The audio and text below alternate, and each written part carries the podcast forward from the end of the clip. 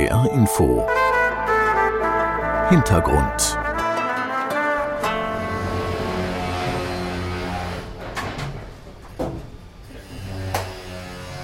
Dr. Tim Böltgen steht im Matsch vor mehreren Containermodulen am Westrand des Industrieparks Frankfurt Höchst. Vor ein paar Wochen sind hier mit zwei Sattelschleppern mehrere weiß lackierte Stahlcontainer angeliefert worden. Jetzt wird gehämmert, geflext, geschraubt. Schon bald soll hier CCU betrieben werden, Carbon Capture and Usage. stehen ja auf unserem äh, Gelände, was wir vom Industriepark Frankfurt Höchst gepachtet haben. Und äh, hier bauen wir unsere Power-to-Liquid-Pilotanlage. Wir nehmen einmal äh, grünen Wasserstoff aus einer Elektrolyse und wir nehmen das Treibhausgas CO2, was als Abgas hier in einer Biogasanlage entsteht, und verbinden beide Stoffe zu einem synthetischen Kraftstoff, der das Potenzial hat, in Zukunft das Fliegen klimaneutral zu gestalten, die Schifffahrt klimaneutral zu, zu gestalten und auch die gesamte chemische Industrie zu transformieren in Richtung Klimaneutralität. Die letzten Arbeiten laufen, um die verschiedenen Teile der Anlage miteinander zu verbinden. Der Geschäftsführer von Ineratec ist sich sicher, die modular aufgebauten Power-to-Liquid-Anlagen haben ein riesiges Potenzial. Kann man mal einen Blick reinwerfen? Da können wir sehr gerne einen Blick reinwerfen. Dann sehen Sie, wie äh, das ganze System aufgebaut ist. Das Schöne ist, diese Module werden in-house bei uns in Karlsruhe standardisiert gefertigt und äh, dadurch haben wir die ähm, riesengroße Chance, diese chemische Anlagentechnologie wirklich kostengünstig weltweit auszurollen. Wir müssen nicht für jede Anlage ein neues Engineering machen und dadurch senken wir perspektivisch dann auch die Stückzahlenkosten für diese Anlagen. Das wird sich wie bei Solarmodulen entwickeln, da ist sich Tim Böltgen sicher. Die Anlagen in den kommenden Jahren erheblich preisgünstiger werden. Im Inneren der Container unzählige glänzende Edelstahlrohre, Kabelkanäle, Schaltschränke.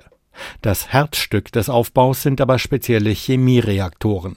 In ihnen wird das klimaschädliche Kohlendioxid mit grünem Wasserstoff zusammengebracht und in mehreren Schritten zu E-Fuels umgebaut. Wir haben hier diesen ersten Teilbereich auf der linken Seite, das ist die sogenannte Synthesegaserzeugung. Hier nehmen wir das CO2 und den Wasserstoff und wandeln das um in ein sogenanntes Synthesegas. Danach gehen wir in den zweiten Teilschritt.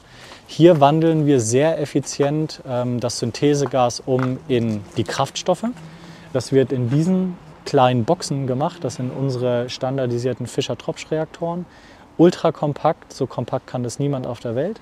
Und so effizient wie wir kann niemand dieses Synthesegas dann in Kraftstoff umsetzen.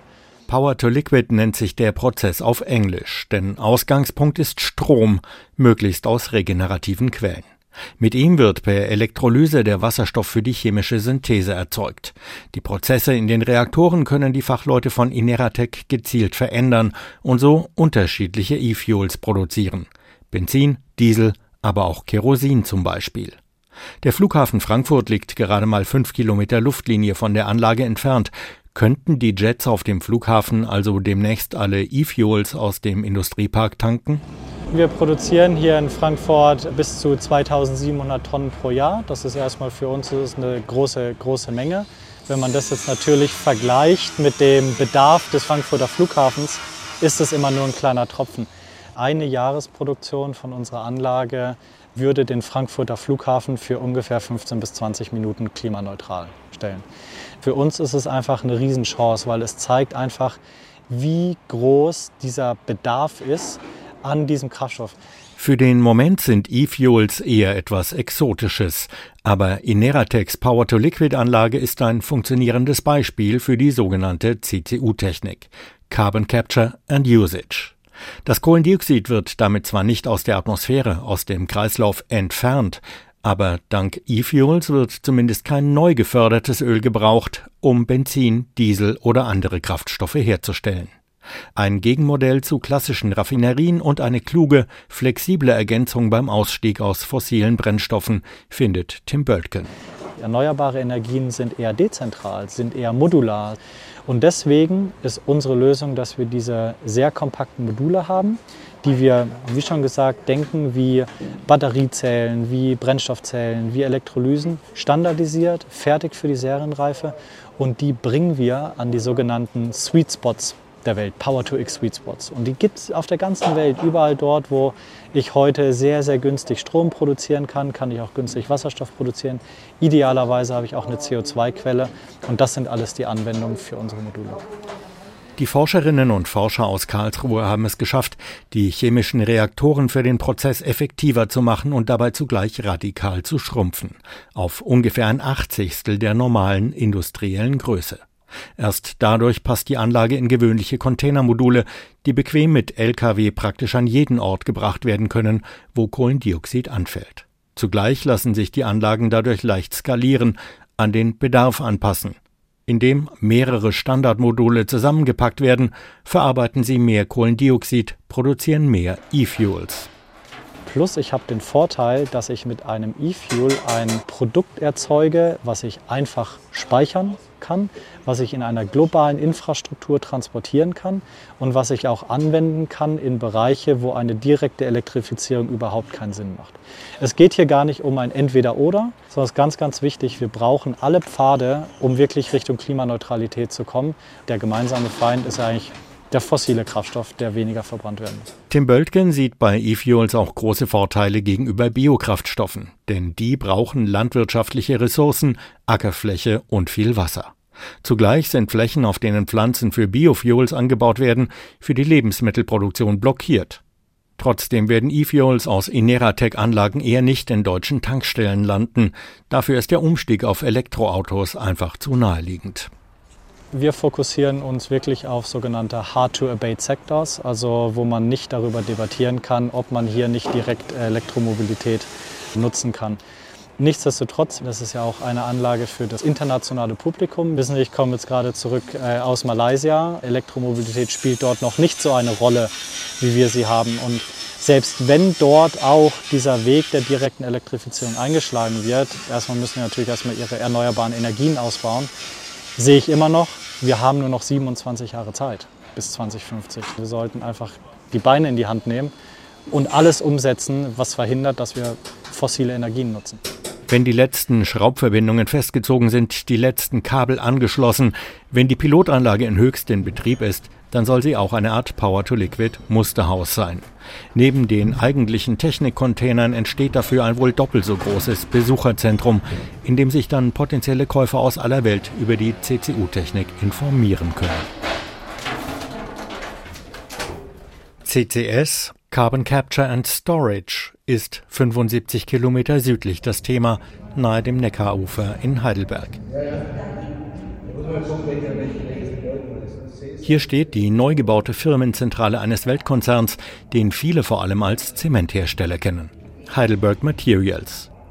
Die Eingangshalle ist beeindruckend. 30 mal 30 Meter Grundfläche, drei Stockwerke hoch. In der Fassade ist viel Glas verbaut. Das lässt die geschwungenen Betonstützstrukturen filigran aussehen.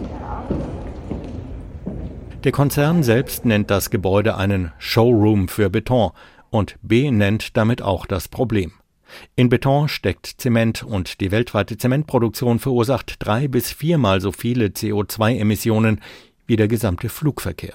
Wir können natürlich den Anteil des Portland Zementklinkers in unseren Zementen reduzieren. Das machen wir auch seit Jahren, dass wir neue Zemente kreieren mit geringeren Gehalten an Portland Zementklinker. Andererseits führt weil diese Emissionen halt unvermeidbar sind, kein Weg an der CCU-CCS-Technologie vorbei. Das heißt, in der Zementproduktion entstehendes Kohlendioxid soll unmittelbar wieder eingefangen und langfristig gespeichert werden. Carbon Capture and Storage. Verantwortlich dafür bei Heidelberg Materials Dr. Peter Boos. In einem Konferenzraum präsentiert er die Pläne des Unternehmens. In unserem norwegischen Zementwerk Brevik werden wir die Amintechnologie anwenden. Das bedeutet, dass der Abgasstrom in Kontakt gebracht wird mit einer Aminlösung. Jetzt hat CO2 die Tendenz, sich stark an Amin zu binden. Das heißt, wir waschen quasi das CO2 aus dem Abgas heraus und in einem weiteren Prozessschritt treiben wir das CO2 dann wieder aus dem Amin heraus. Wir trennen wieder diese Verbindung, indem wir das Amin-CO2 gemischt aufheizen. Und dann bekommen wir einen nahezu vollständig reinen CO2-Strom. In der Zementproduktion und anderen Industrieprozessen fällt Kohlendioxid zusammen mit anderen Gasen an. Das macht das Einfangen technisch anspruchsvoll und energieaufwendig. Und es ist nur der erste Schritt. In Breivik soll das CO2 vor Ort mit hohem Druck und Unterkühlung verflüssigt werden. Danach wird es per Schiff zu einer Anlage in der Nordsee gebracht, wo das Kohlendioxid dann aus dem Schiff in Gesteinsschichten unter dem Meeresboden gepresst werden soll. Für immer. Eine Art CO2-Endlager. Das Zementwerk in Breivik ist das erste, das Heidelberg Materials umrüstet, denn die Lage an der norwegischen Meeresküste bietet einen entscheidenden Vorteil.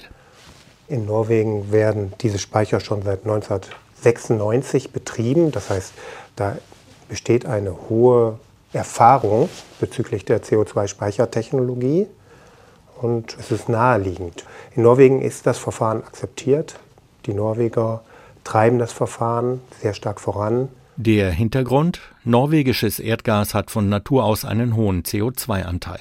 Um dafür keine Emissionszertifikate kaufen zu müssen, wird es gleich bei der Förderung abgeschieden und verpresst. Bisher im Schnitt etwas mehr als eine Million Tonnen pro Jahr. Klingt nach viel, ist aber eher ein Klacks, denn die Menschheit muss gigantische Mengen von CO2 einfangen und speichern. Bis 2050, das schätzen Fachleute des Weltklimarates, 100 bis 1000 Gigatonnen, je nachdem, wie stark Emissionen in den nächsten Jahren heruntergefahren werden, also tatsächlich erst gar nicht mehr entstehen. Die Emissionen aus der Zementindustrie gelten, wie zum Beispiel auch die aus der Stahlindustrie und manche Emissionen aus der Landwirtschaft, als unvermeidbar. Sprich, es gibt keine Möglichkeiten, die Produkte herzustellen, ohne dass Kohlendioxid anfällt. Deswegen halten es Fachleute für richtig, in diesen Bereichen die CCS-Technik einzusetzen. Es gibt aber auch Kritik. Manche befürchten, Öl- und Gasmultis könnten die Technik nicht nur nutzen, um CO2 aus der laufenden Produktion abzuscheiden, sie könnten das Gas auch in fast erschöpfte Vorkommen verpressen und damit auch das letzte Gas oder Öl noch heraustreiben, das bisher im Boden bleibt, weil die Förderung unwirtschaftlich ist. Dank CCS könnten diese fossilen Brennstoffe nun also doch ans Tageslicht kommen und so zusätzliche Kohlendioxidemissionen verursachen. Die größte Zahl der Speicher sind tatsächlich keine ehemaligen Gas- oder Ölspeicher, sondern es sind Sandsteine, die überdeckt sind mit irgendwelchen Tongesteinen und damit abgedeckt sind und die halt einen gewissen Hohlraum haben, wo man das CO2 einspeichern kann. Heidelberg Materials wird das anfallende Kohlendioxid allerdings nicht selbst verpressen, sondern an einen Dienstleister weitergeben gegen Bezahlung. In Norwegen ist das schon ein Geschäftsmodell. Hier in Deutschland sind entsprechende Forschungen vor rund zehn Jahren gestoppt worden. Vor allem, weil man dachte, wenn man CO2 im Prinzip wegspeichern kann, dann gibt sich keine mehr Mühe, Emissionen einzusparen durch Kohleausstieg und mit erneuerbaren Energien. Und tatsächlich verweisen ölproduzierende Länder gerne auf CCS, um den verbindlichen Ausstieg aus fossilen Brennstoffen zu verzögern. Zuletzt erlebt bei der Klimakonferenz COP28 in Dubai. Zurück zum Zement. Auf ihn komplett zu verzichten sei keine echte Option, argumentiert Dr. Peter Boos von Heidelberg Materials, selbst wenn man zum Beispiel verstärkt auf Holz als Baustoff setzen würde. Baumwachstum dauert, bis ein Baum wieder die Größe hat. Ich glaube, der durchschnittliche Baum ist in Deutschland 60 Jahre, wenn er geschlagen wird. Es dauert also 60 Jahre, bis der Baum die gleiche Größe wieder erreicht hat und die gleiche jährliche CO2-Speicherkapazität hat wenn man ihn einmal gefällt hat. Ja, und von daher, ich denke, es ist einfach eine Frage der Bilanz. Und Wälder sind halt auch CO2 senken. Und es macht nicht unbedingt immer Sinn, diese dann tatsächlich auch abzuholzen. Denn um den Verlust an natürlicher Kohlenstoffsenke sofort auszugleichen, müsste man ein Vielfaches der entnommenen Menge, sprich Bäume, wieder aufforsten. Und wäre es vielleicht besser, Zement weltweit nur in wenigen zentralisierten Werken zu produzieren? Wäre es effektiver, wenn das CO2 nur an einigen Orten abgefangen werden müsste? Gegen diese Idee spricht nicht nur, dass die Zementindustrie in vielen Gegenden ein wichtiger Arbeitgeber ist. Zement ist auch schwer und ihn über weite Strecken zu transportieren kostet relativ viel Energie. Auch deshalb sei es sinnvoll, ihn weiter auf verschiedene Standorte verteilt herzustellen, sagt Dr. Peter Boos. Heidelberg Materials will dementsprechend auch hier in Deutschland CCS nachrüsten und hat sich für den Standort Geseke in Nordrhein-Westfalen um Fördergelder für ein erstes Projekt beworben. Dabei soll eine andere Technologie als in Norwegen an den Start gehen, der Zementklinkerbrand mit reinem Sauerstoff. Vorteil, die spätere Abgasreinigung braucht weniger Energie. Und wo soll das CO2 dann landen, wenn es in Deutschland bisher keine Speichermöglichkeit gibt? Das CO2 muss dann natürlich von diesem Standort auch zur Küste transportiert werden. Das werden wir in Geseke per Zug zunächst lösen, denn in Deutschland haben wir keine Transportinfrastruktur, also sprich keine Pipeline, die für den CO2-Transport notwendig ist. Das heißt, wir werden jetzt in Gesek zum ersten Mal den Knoten durchschlagen und sagen, okay, wir gehen jetzt in diese Technologie, wir transportieren das CO2 mit der Bahn an die Küste. Unser Partner wird das da auf, auf ein Schiff verladen und dann in ähnliche Speicherstätten bringen, wie wir es bereits dann im Zementwerk Brevik machen werden. CCS augenblicklich ein riesiger Aufwand. Und wenn das Kohlendioxid nicht mit Energie aus erneuerbaren Quellen abgeschieden, verflüssigt, transportiert und verpresst wird, sinkt die Klimaeffizienz dramatisch. Heidelberg Materials würde abgeschiedenes CO2 am liebsten direkt per Pipeline Richtung Lagerstätten leiten, damit der aufwendige Bahntransport wegfallen kann. Auch das Gesetz zur Kohlendioxidspeicherung in Deutschland sollte überarbeitet, Lagerstätten ausgewiesen werden, wünscht sich Dr. Peter Boos wünschenswert und sinnvoll, auch volkswirtschaftlich wäre es durchaus, dass es auch auf deutschem Boden erfolgen kann. Und wir haben genügend Speicherkapazitäten übrigens tatsächlich in Deutschland auch, wo das möglich wäre. Zum Beispiel vor der deutschen Nordseeküste. Bis 2030 plant der Konzern rund 1,5 Milliarden Euro für CCS-Projekte ein. Und die Forschung steht nicht still. Negative Emissionen und eine völlig neue Art Kohlendioxid in einen nützlichen Rohstoff zu verwandeln. Das ist das NECOG-Projekt auf dem Campus Nord des Karlsruher Instituts für Technologie. Wir stehen jetzt hier an unserer NECOG-Anlage. In der NECOG-Anlage sehen wir hier in unserer Halle das Herzstück dieses ganzen Prozesses der Technologie, nämlich die Pyrolyse, in der wir dann das Methan, das wir aus dem CO2 erzeugt haben, in seine Bestandteile zerlegen, nämlich in Kohlenstoff und Wasserstoff. Ganz schön große Halle, großes Tor. Genau, wir haben eine sehr große Anlage mittlerweile aufgebaut, in dem Größenmaßstab weltweit einzigartig. Wir sind raus aus dem Reagenzglasmaßstab. Diese Anlage ermöglicht uns jetzt die Erzeugung realer Daten, was für energetische Betrachtungen, äh, für die Untersuchung natürlich von großem Vorteil ist. Dr. Benjamin Dietrich vom Institut für thermische Verfahrenstechnik leitet die Entwicklung des NECOG-Projektes. Eine Anlage, die alle Aspekte der Carbon Capture Technologien auf die Spitze treibt. Hier macht das Zusammenspiel bewährter Technik von Partnerfirmen mit einem am KIT selbst entwickelten Modul ganz besondere Anwendungen möglich. Wir haben jetzt hier eine Technologie aufgebaut, wo wir aus der atmosphärischen Luft CO2 abfiltern. Das ist der Schritt Nummer eins mit einer Direct Air Capture von der Firma Climeworks in unserem Fall. Im zweiten Schritt geben wir Wasserstoff zu dem abgefilterten CO2 dazu. CO2 und Wasserstoff verbindet sich zu Methan. Das ist der zweite Schritt, die Methanisierung.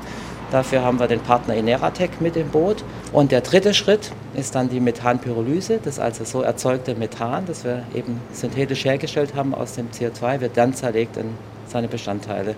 Schon Schritt 1 ist eine Besonderheit. Das Kohlendioxid wird nicht aus Industrieprozessen gewonnen, sondern es kommt direkt aus der Luft. Direct Air Capture oder DAC ist der Fachbegriff, manche sagen auch künstlicher Baum dazu.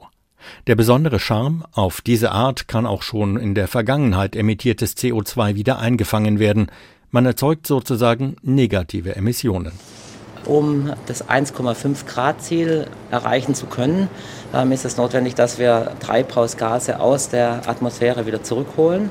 Und das funktioniert natürlich beispielsweise mittels Direct Air Capture. Das wirklich Neue in der Anlage ist allerdings der Methanpyrolyse-Reaktor, eine Entwicklung aus dem Institut für thermische Verfahrenstechnik selbst. Für den Laien sieht er aus wie eine Art Blechkiste und auch das Prinzip hört sich simpel an. Ein Ofen, durch den ein Glasrohr führt. Und doch hat es der Reaktor in sich. Von unten wird das Methan in den Reaktor eingeführt und in dem Glasrohr befinden sich eine flüssige Zinnsäule. Das flüssige Zinn hat den Vorteil, dass wir über die gesamte Höhe eine konstante Temperatur bereitstellen können und dadurch eine gleichmäßige Zersetzung des Methans erfolgt. Weiterhin ist der Effekt, wenn Methan ja zerlegt wird in seine Bestandteile Kohlenstoff und Wasserstoff, der Kohlenstoff wird mit den Blasen nach oben befördert und sinkt nicht wieder ab, weil das Zinn schwerer ist wie der Kohlenstoff und der Kohlenstoff kann dann oben aus dem System herausgenommen werden. Eine praktische Sache, denn der Prozess kann so immer weiterlaufen, der Kohlenstoff als wertvoller Rohstoff sozusagen abgeschöpft werden. Als Feststoff könnte er im Prinzip unproblematisch gespeichert werden, jedenfalls viel leichter als CO2 im Boden zu verpressen. Aber tatsächlich ist reiner Kohlenstoff sogar ein wertvoller Rohstoff. Seine direkte Gewinnung aus dem atmosphärischen Kohlendioxid sei der eigentliche Clou des Verfahrens, sagt Dietrich. CCS bedeutet ja, dass Kohlendioxid aus der Luft abscheiden und dann im Boden verpressen. Ist aktuell in Deutschland noch nicht erlaubt. Momentan wird das CO2 dann nach zum Beispiel Norwegen gebracht. Unser Ansatz ist genau entgegen. Äh, wir sagen, warum das CO2 in den Boden verpressen und es ist für weitere Anwendungen verloren. Und mit unserem Prozess erzeugen wir ein sinnvolles Produkt. Warum sinnvoll? Kohlenstoff wird aktuell hauptsächlich aus fossilen Quellen hergestellt, zum Beispiel Erdöl. Und dabei entstehen enorme Mengen an CO2. Autoreifen bestehen zu einem Drittel aus Kohlenstoff. Er macht sie langlebiger. Aber auch in Zahnbürsten oder Outdoor-Bekleidung steckt der Rohstoff, den die Nekok-Anlage aus Luft und erneuerbaren Energien produziert. Wenn wir tatsächlich die Förderung fossiler Brennstoffe massiv drosseln oder sogar ganz aussteigen, dann könnte das Nekok aushelfen und den für die Industrie wichtigen Kohlenstoff liefern. Allerdings, die Forschungsanlage produziert im Moment nur knapp 400 Kilogramm pro Jahr. Die chemische Industrie alleine in Deutschland verbraucht laut Forschungsministerium aber rund 20 Millionen Tonnen pro Jahr. Unsere Anlage sehe ich so, dass wir damit allein den Klimaschutz nicht bewältigen können oder den Klimawandel stoppen können. Aber ich schätze sie als ein großes Puzzleteil für den Kampf gegen den Klimawandel. Warum? Weil nämlich unsere Anlage sehr anpassungsfähig ist. Die NECOG-Anlage ist modular aufgebaut, transportabel. Auch hier könnten mehrere Module nebeneinander arbeiten und natürlich könnte auch CO2 aus Industrieprozessen verwendet werden. Benjamin Dietrich und sein Team wollen die Anlage im nächsten Schritt noch effizienter machen. Die Module werden zurzeit weiterentwickelt. Modul 1 und 2, also die Direct Air Capture und die Methanisierung, die werden aktuell angepasst und die äh, Methanpyrolyse, der dritte Schritt, sind wir auch im Scale-up-Modus. Da überlegen wir aktuell, wie wir größer werden. Bedeutet weitere Forschungsprojekte. Wir gehen davon aus, dass wir eine industriefähige, vermarktungsfähige Anlage perspektivisch 2030 haben, sodass wir also jetzt nochmal ein bis zwei typische Forschungsprojekte benötigen, um genau dieses Scale-up zu machen und darauf basierend dann dieses Scale-up durchführen können. Bisher stecken in dem Projekt des Karlsruher Instituts für Technologie rund 1,5 Millionen Euro Fördergelder und Investitionen der beteiligten Firmen und Institutionen. Die Pilotanlage ist prämiert. Die Forscherinnen und Forscher sind mit dem Gips-Schüle-Forschungspreis 2023 ausgezeichnet worden. Damit es nun aber weitergehen kann, das Upscaling gelingt, brauchen sie Geld für drei weitere Forschungs- und Entwicklungsjahre. Sie hoffen, dass die Probleme mit dem Bundeshaushalt nicht das Ende ihrer Arbeit bedeuten, dass sich der Hallenrollo nicht für immer schließt.